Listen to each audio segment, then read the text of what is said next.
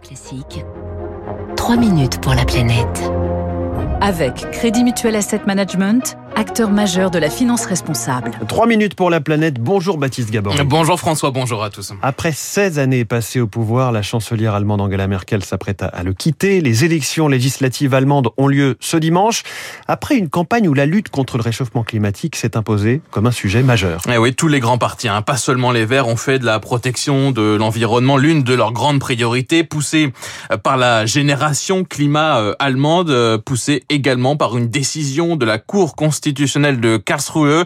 En avril dernier, Jens Althoff est le directeur de la fondation Heinrich Boll à Paris. C'était une décision historique. La Cour constitutionnelle à Karlsruhe a dit que la loi climat qui était décidée et adoptée par le gouvernement n'est pas assez. Et ils ont aussi dit que il faut faire plus aujourd'hui pour qu'il n'y ait pas le risque que le gouvernement va être forcé de limiter trop les libertés dans le futur. Les inondations qui ont touché l'Allemagne en juillet dernier, causant plus de 180 morts, ont aussi rappelé que le pays était déjà concerné par les impacts du dérèglement climatique. Alors l'Allemagne s'est fixé un objectif euh, ambitieux, être euh, neutre en carbone en 2045. Cela passera notamment par la sortie du charbon, le charbon énergie euh, très polluante et qui représente encore 25% du mix électrique allemand.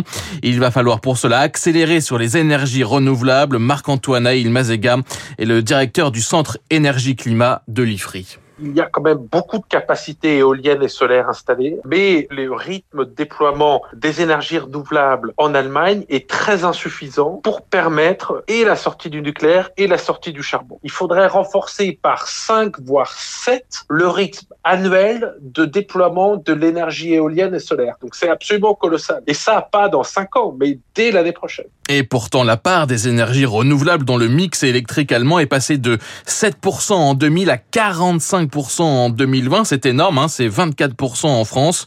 Les derniers réacteurs nucléaires allemands seront arrêtés en fin d'année prochaine. Et puis, l'autre défi majeur concerne la décarbonation de l'industrie allemande, très puissante mais aussi très polluante.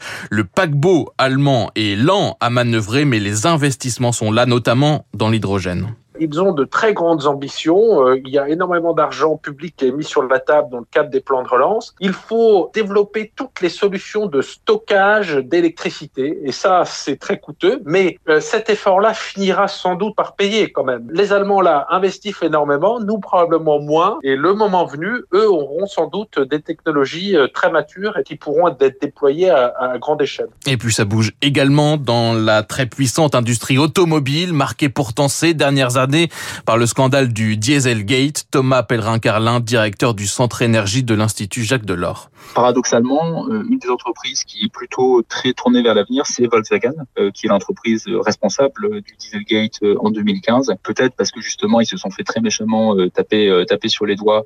Volkswagen a choisi de prendre un tournant encore plus rapide vers l'électrique que les autres constructeurs allemands. Thomas Pellerin-Carlin, qui rappelle que l'allemand moyen pollue toujours aujourd'hui deux fois plus que le français français moyen, mais que la dynamique de la transition est aujourd'hui plus en Allemagne qu'en France. Merci beaucoup, c'était 3 minutes.